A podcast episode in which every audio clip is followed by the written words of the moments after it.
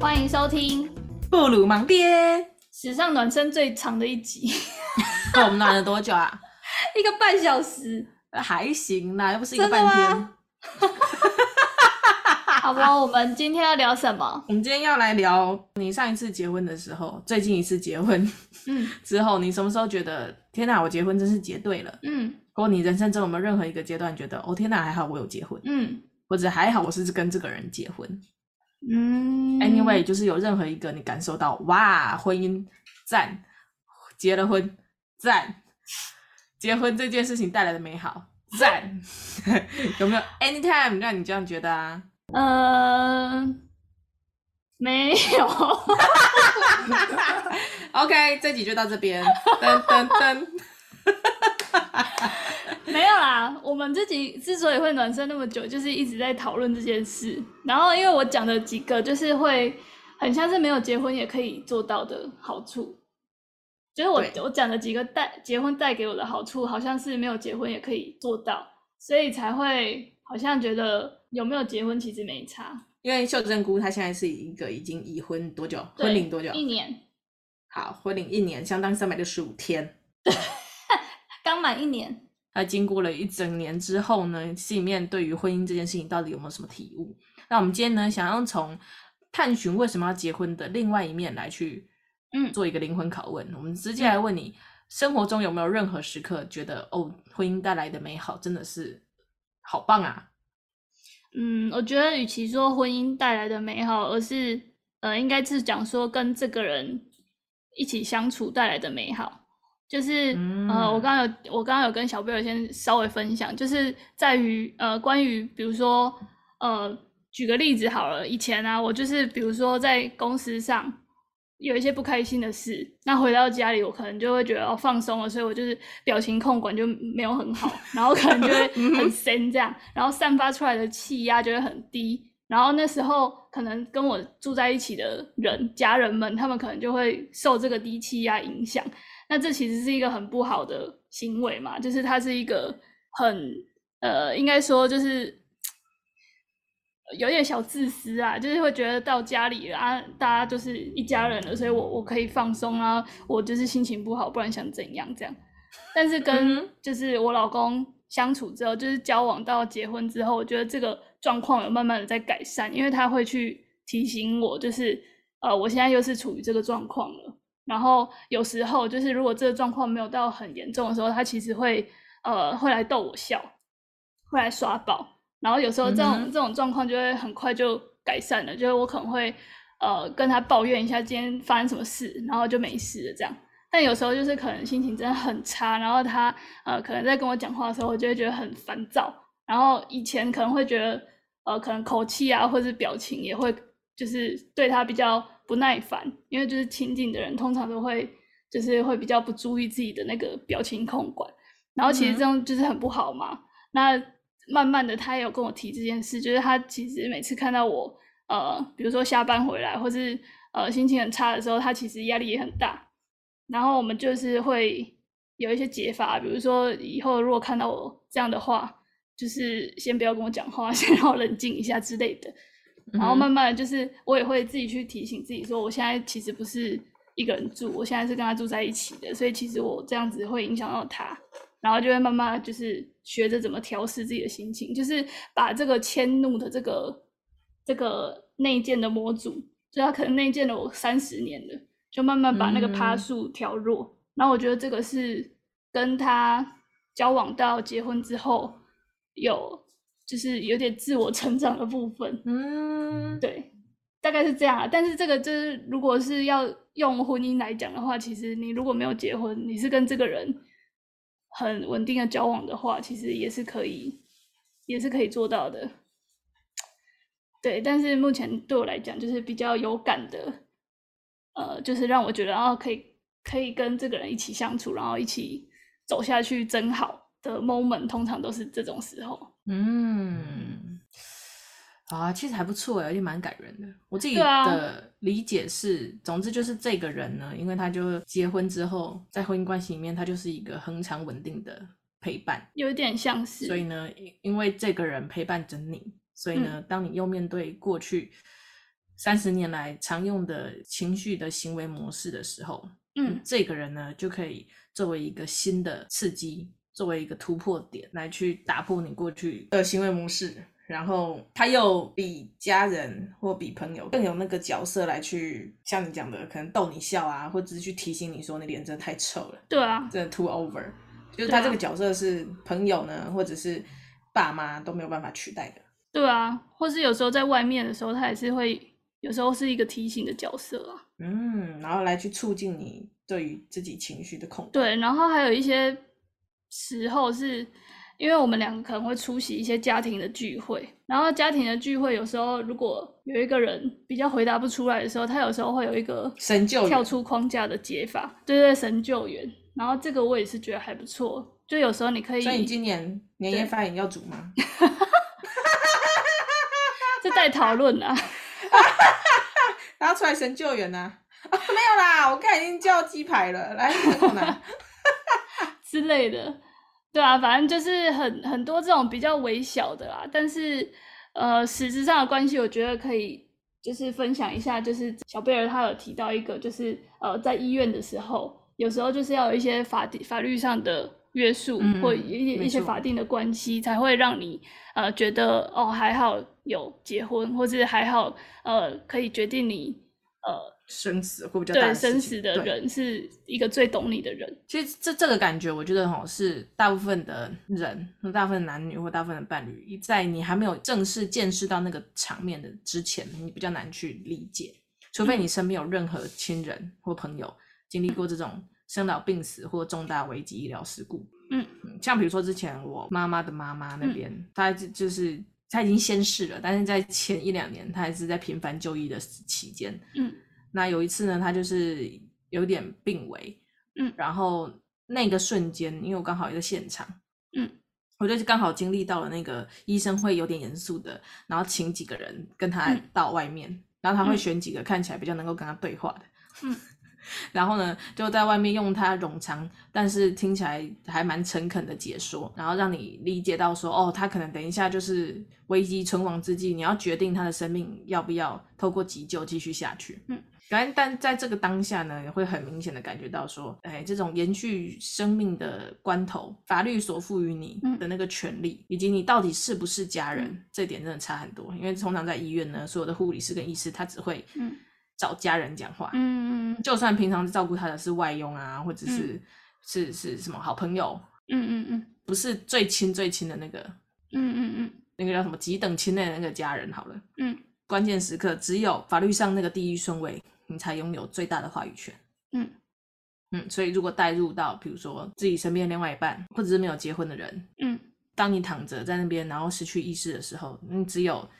只有那个人可以帮你决定生命的权利的时候，到时候你在那个瞬间，可能就会很明显的感觉到有没有这个婚姻关系，真的非常的，嗯，真的会影响很多。嗯，对啊，因为如果是一个好的婚姻关系，两个人应该是。两个人应该是无话不谈的，然后两个人应该是最知道彼此想要什么的那个人，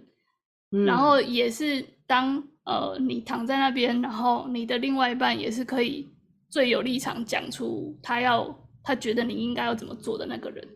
嗯，对啊，就是你不会沦为就是可能被一个呃法律上规范的人，但是跟你不熟的人决定你之后的生死。嗯但这个其实我们之前在很久以前有录过一个那个预立医疗遗嘱，就是我们呃有分享，现在医院有这个制度，就是你其实可以去呃医院去预约这个预立医疗遗嘱的这个咨商，然后他会跟你讲说，其实就是现在只要呃你去做这个咨商之后，你可以去指定说你要指定一个跟你法律上完全没有关系的人去当这个呃你以后有一些指定条件，比如说。没有意识啊，或是你要什么拔管什么什么的时候，呃，医院会优先问你。但其实我们刚刚有讨论到，就是在这种状况下，因为华人社会其实对于呃家庭啊，还有就是长辈啊这种呃压力，其实都还是蛮大的。就是我们从小就被、嗯、呃就被教教养说要尊师重道啊，要尊重长辈什么的。所以如果今天比如说我躺在那边，然后我我写说我要让小贝儿决定我的生死大权，那对，然后我就跑出来说，哎，没有，秀珍姑跟我讲过了，他如果就是只能怎么样的时候。他就是没有要救了，你们现在都不要救他。对啊，那我们应该会被，对啊，会被你爸妈或者是 谁架在墙上说你谁？对，那你冒出来的，嘎点点。对啊，所以就是光是用想的，就是觉得这种状况也是很很难以克服，对吧、啊？医生那个电击棒就在那边啊，不知道要不要下去。对，医生也很为难。对，啊，就想说，嗯，还是你们要赶快先吵一吵啊，吵快一点，那病人快没时间了。对啊，当那个呃结婚那个当下，会真的很感动，因为你会看到很多呃亲朋好友在为你祝福。我礼拜五的时候才刚去参加完一个朋友的婚前派对，嗯，嗯，然后他们在那个当下也是，他那天登记，然后那天晚上邀所有亲朋好友去帮他祝福。嗯，我也是看到很多人都会在大家一起帮他鼓掌跟祝福的那个当下，他们两个看起来会很感动，然后他们的感言就是。有这么多的好朋友前来祝福我们，让他们觉得两个人是深深的被爱的，嗯、是那个当下很感动，对、啊，也会觉得很开心。就是说两个人的婚姻关系或者两个人的感情状态受到这么多人的祝福跟看好的那个当下，觉得很感动。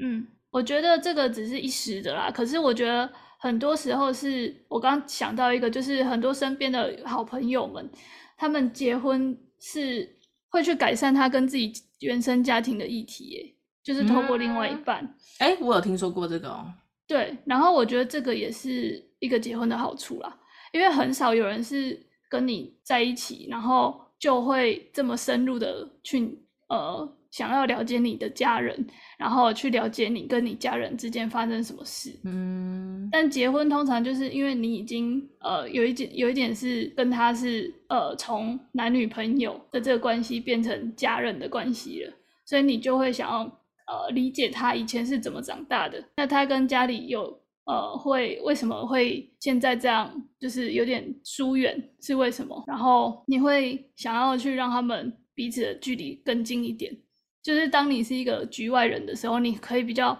知道这整件事情是怎么走的，然后你也会比较有一些客观的建议，想要去让他们整个家庭关系好一点，这样对，然后或是当。你的另外一半跟家里有一些冲突的时候，你会比较可以理解他，你会知道他在想什么，然后家里的人希望他干嘛，就是你可以用一个比较客观，然后比较温柔的方式去跟他谈，而不是他可能以前就是只能自己生闷气，然后忍下来。所以我其实看到身边很多就是可可能跟家庭原生家里就是有一些议题的人，他们在结婚之后，其实反而跟自己的家庭可能。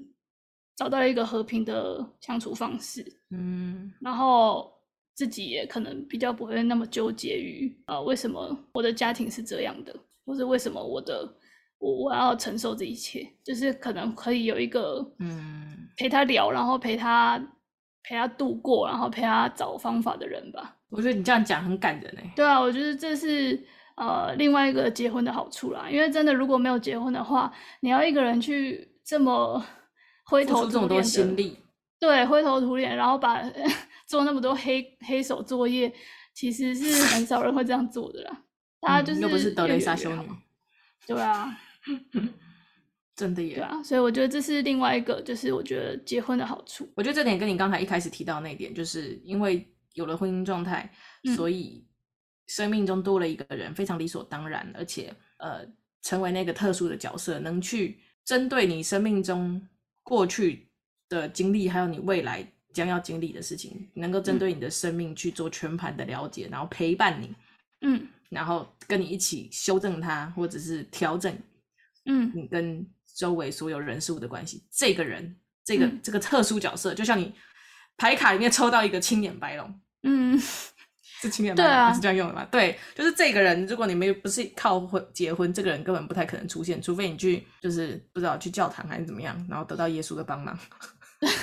对啊，我觉得呃，刚刚那个我们在暖身的时候，牛百祥就是也有参与，然后他也有提到一个，就是婚姻带来的好处，就有一点像是宗教带来的好处一样，它就是给你一个心灵上的安定。嗯，然后比较实质上的，就是可能像你刚刚讲的，在医院的那种情况，就是比较少数会遇到。但一般来讲，为什么大家都还是比很渴望婚姻，很很希望可以有一个人一起陪伴到老的这个向往？我觉得都是因为。他们就是对婚姻有一个期待，然后觉得婚姻可以带给他一个很安定、很很有安全感的那个感觉。嗯、对，然后我觉得这个很难用很具体的话讲出来，但是其实真的结婚之后，你会真的觉得不管怎样，不管遇到什么事情，至少比如说我的老公，他就会陪我一起走过，然后你就会比较不会那么害怕。嗯，所以是一个安定的力量，是是一个除了父母。跟兄弟姐妹以外的一个第三势力。呃，父母虽然也是跟你是很亲的人，然后他们也会支持你所有决定，可是你有时候还是会呃隐隐约约想要符合他们的期待，然后他们可能那个年代跟我们这个年代可能就思想上一定会有一些落差，所以哈、有时候还是要透过一些沟通啊，或是呃花一些心力去跟他们讲。可是跟你结婚的这个人，他应该是就是很懂你的人，因为你们。毕竟也走过了那么多事情了，所以其实很多时候你在跟他沟通，或是你可能就一个眼神，或是你可能就开个头，他就大概知道你这一次遇到的困难点是什么了。然后至少你就会觉得，哦，还还还好有一个人可以这样子，可能是听我讲，或是给予我这个建议，或是就是陪你一起走的那种感觉。还好我结婚了，还好我组队了，还好我有一个好队友了。对。但你要实质来讲，说他一定要结婚才可以吗？并没有啊。如果你们两个感情够稳固的话，其实男女朋友也是可以做到这样子程度的。嗯，也是啦。对啊。但我们只能说，就是婚姻这件事情，除了法律保障之外，它更多的有点像是给予你一个正直的归属感。正职啦，就是比如说你今天是约聘，跟你是正职，你都是做一样的工作，嗯、但是正职那个心里面上面那个保障程度就会高一点。嗯。就可以去厕所划手机。哎，对啊，就是被老板骂了一下，你也不至于立刻联想到啊，完了，明年要不续聘了。对啊，嗯，就是你多少有理解到说啊，好，就是就是这个人，你也不用再再把自己放在呃，就是不用再想到自己的。这个整个人的归属状态的时候，会觉得说，哦，我现在这段关系好像还是很浮动，还是随时可以结束。嗯，那因为我已经跟这个人定下来了，所以呢，嗯、之后你就是没什么意外的话，大小事情是跟这个人，我只要搞定我跟这个人的关系就好。对啊，我觉得是诶。所以你要说，就是结婚之后有没有什么呃，就是很明确的 moment，觉得结婚真好，其实是没有这么明确啊。但是长期来讲，其实呃，结婚之后其实。呃，还是是有好处的，对啊。虽然你讲的有点无奈，跟有点缓慢，因为我们今天没有要谈坏处的部分吧？是这样子哈。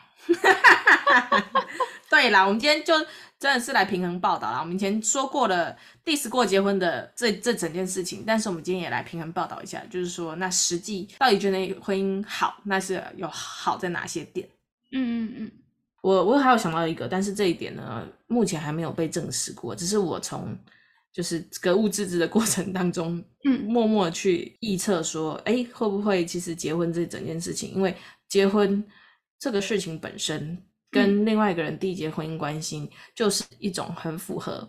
我们整个社会制度运转过程中人与人之间一个关系的界定，所以呢，这件事情就自然而然会造成我们。人在社会制度之中走跳，这种婚姻会更获得你那个人际互动之中的一些社会地位。好，嗯、举例来说，比如说，当今天是呃在买房子好了，嗯、像这种比较决定人生大事情的这种一些比较严肃、比较大的投资，如果今天是一对男女朋友去买，跟一对夫妻去买，那个代销的人可能就会觉得夫妻更有机会买房，嗯、或者是更觉得你们的决定是认真的，更把你们当一回事。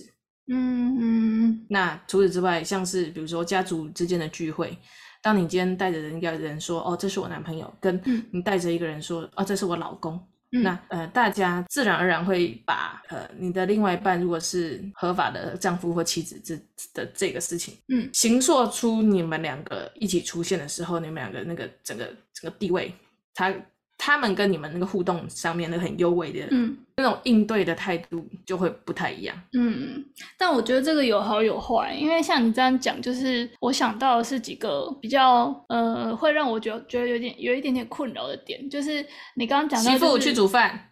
呃，我们先不谈这个，这要另外开。哦，就是啊你啊你还不弄给你老公吃，你什么意思？就是、啊、就是比如说。呃，结婚之后，很多呃，我们大我们一辈的人，或是可能跟我们同辈的人哦，他们都会觉得这两个人就是一定要同进同出。比如说去、嗯、呃参加喜宴啊，或是去哪里，或是回娘家，或是回婆家，或是去出国，嗯、他们都会觉得啊，应该怎么没有跟老公去啊？怎么没有跟老婆去？就是就是很常要回答这个问题，就是我就是不能跟我的好姐妹去吗？跟好姐妹去就代表婚姻触礁吗、嗯、之类的？我就会觉得 婚姻失败哦。对，就是每次要回答这些问题的时候，我都会有一个问号，就是为什么不行？嗯、为什么一定要绑在一起？然后或者是、嗯、呃，结婚之后，我觉得带来比较刚讲好处嘛。那我现在讲一个比较不好的点，就是呃，每次廉价的时候，以前廉价就是会快快乐乐想说啊，抢票回高雄，但现在就是真的就是要把廉价就是分给婆家跟娘家。然后以前就是会觉得啊，就是不然就你回你家，我回我家就好了。但我发现长辈真的是很难接受这个、欸，诶很长辈就是觉得你们两个就是要一起回家。啊，好啦，一起回家，那年假只有一个，我是要回哪一个家？我就问，所以我觉得这个就是婚姻带来，就是有一些像你刚刚讲的，就是社会地位。把你们两个绑在一起了，可能有时候在买房子啊，嗯、或者是谈贷款啊，或者是什么，确实是有好处。嗯、他们会觉得啊，你们买的可能性大，或者是呃，你们就是夫妻了，所以你们可能就是呃，在某一些时时空呃事事件上面会得到比较呃友善的对待。嗯，加权分数变高。对，可是其实它带来的坏处也是很多，所以我觉得这个真的是。一体两面的事情，就看大家怎么用自己的大智慧去、嗯、面对它，真的只能面对它、欸，对，处理它，没错，放下它，对，最重要就是放下它。啊，好的，来感谢我们秀珍姑提供我们这个已婚人妻哦，这个对啊。一部分的经验啦，嗯。但我觉得，呃，就是结婚到现在来讲，就是目前为止，我是觉得，呃，婚姻带来的好处还不错啦，还是利大于弊的是吗？呃，不敢说，是 仍然持保留态度。但你其实你在问啊，就是呃，大家有没有想过什么有有有什么时刻是觉得哦，真的还好有结婚？但是我觉得大部分的人一定都是想大大大多数人想到的时刻都是。早知道我当初就不要结了，是大部分一定都是这样想。哎，我怎么结了婚？对，但是我觉得有一个很重要的点，就是如果你今天已经跟我一样是结婚的人，然后你也突然有某一些时刻冒出了这个念头，想说，哎，早知道我不要结了。那你要去检视一件事情，就是你冒出这个念头的时候，这个主因是你的老公还是其他人？如果今天是你的老公，嗯、那我觉得你们就要要好好的沟通，就是你要去跟老公好好的讲出你心里的想法。但如果今天让你想要不结婚，想要也让你有一点点后悔结婚的这个人不是你老公，而是可能他的家人，那我觉得这一切都还有解，因为至少在你身边的这个人，他还是跟你同一阵线的。嗯，对，我觉得这个可以，我们之后可以分享一下我。呃，跟我老公之前有去做那个婚姻咨商的那个的心得，嗯、对，因为我们现在公司就是有呃有一些关怀员工的政策，所以有一些呃让你就是免费咨商的次数，然后公司真的是不得不讲很棒哎。对啊，我跟我老公就有去就是试了一次，然后我觉得很厉害，就是咨商师他真的是会就是帮你抽丝剥茧，然后带你去思考。然后我觉得他可能没有办法帮你解决什么问题啦，但是他会给你一些新的想法，就是让你呃知道，当你又遇到这种事情，或者你又有这个念头的时候，你要怎么去思考。然后那时候智商师就是一直跟我，哎，给我的感觉就是他觉得我跟我老公至少都是呃想法都是一致的，就是遇到问题的时候站的阵线都是同一条线，都是同一国的。然后他觉得这个就是呃两个人要继续婚姻关系的最重要的前提，就是你们两个的意见其实是一样的，那就好了。你不要去管别人怎么讲。嗯，正所谓夫妻同心，其利断金。对。我觉得这个之后，呃，可以找机会分享。就是我觉得智商，不管是哦，我之前智商过职涯，就是呃工作上的东西，然后还有这次像家庭婚姻关系这种，我觉得都是很有帮助的。就是可以之后开一集分享。而且以下先在我们的这个节目栏把你们公司 招募的一个链接 放到我们的，可以，我们布布鲁斯们的这个心中啊啊，当你有需要这个。各种咨商管道的话，啊、建议先入职。我觉得很多啦，现在很多那个公司，呃，比较大的公司，其实都有那个心理关怀的部分，员工心理关怀、员工心理健康的关怀的这个措施。然后很多都是跟那种一般市面上的智商所谈合作，然后你可能一年可以有几次的扣打这样。然后我觉得这个是很棒的机会，就是如果大家有任何一点鸡毛蒜皮让你有点过不去的话，都是去找智商师。包括让我过不去的是我的老板吗？可以啊，付钱让我去智商的那个人。对，因为他其实会签那个保密协议，所以智商呃公司其实他会知道你用了这笔钱，可是他不会知道你的议题是什么，因为那个智商是会需要去保密。嗯，确定哦。对对对，他如果没有保密的话，你是可以告他的。好，来告。嗯 对啊，所以我觉得，嗯，就刚刚讲了那么多，其实结婚有好有坏啊。但是我觉得重点是，呃，你选择的那个人，就是，呃，跟你走走下去的那另一半，如果是你们两个相处起来是快乐的，那我觉得就没什么问题了。各位有任何一丝丝被感动到的，我们的布鲁斯们，嗯、来提醒您。户政事务所礼拜一到礼拜五早上 八点到五点都是，嗯、呃没有午休时间，都是有营业的。嗯、那当然，如果你有假日结婚的需求，嗯、也欢迎大家先行做预约。对，预约其实可以。嗯哼，那工本费据说一百六，是吗？我忘记了，反正很便宜啦。没关系，总之小钱。对，哦、小钱。这一次乌马让你可以结结了又离，大概五次左右，所以大家不用担心，你绝对付得起。没错，好了，啊，如果真的是呃有很难解的议题的话，我真的是很推荐大家就是求助专业啦。如果你们还是想要继续这段婚姻的话，就是求助专业看要怎么解啊，解不了的话，勇敢离婚，谢谢。没错，用认真勇敢去解，解不了认真勇敢去离。对啊，离了生活就开了，真的。对啊。完美，好啦，好，以上的一些经验哦，嗯、分享给我们各位布鲁斯们。那如果呢，嗯、你觉得我们这个灵魂拷问系列非常的引起你深深的共鸣，也、嗯、欢迎你呢，把你想要灵魂拷问的议题投稿到我们的布鲁芒爹 IG 吗小盒子，或者是你没有 IG，你可以投稿到我们信箱。你有留信箱吗？嗯、有，但有哈。大家呃，我们好像没有露出哎，我们没有露出哦，难怪我在节目上呼吁多次，哎，应该有啦，没收到，不然皇冠怎么寄来的？对啊，皇冠怎么？好啦，应该是有了。对，我们一直都在曝光皇冠哈。皇冠赶快再寄书来，我想念书。皇冠小姐先生，我们，嗯嗯，我们真的休息够了，我可以再念书了。好，那以上就是我们今天的灵魂拷问系列，希望有帮助到你。真的，我觉得这系列很赞诶，我们以后可以就是用各种。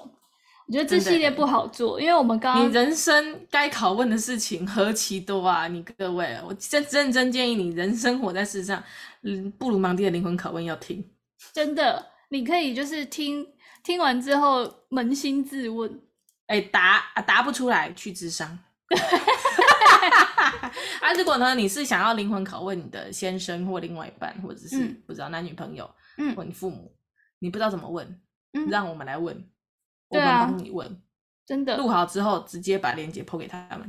真的，请他回答就好了。那他如果有回复讯息，你也可以帮他投稿到我们小盒子啊，我们再针对他的回复再开一集。那我们每周一早上跟你进行空中心灵谈话，真的，这灵魂拷问系列不得了。好啦，那以上就是我们这个礼拜的布鲁盲爹，希望有把你从这个很布鲁的这个盲爹心中跳脱一下那个布鲁盲爹的框架。真的，快乐生活。对，与其烦恼老板，不如先烦恼自己的人生吧。真的，布鲁盲爹，我们下周见喽！下礼拜见，拜拜，拜拜。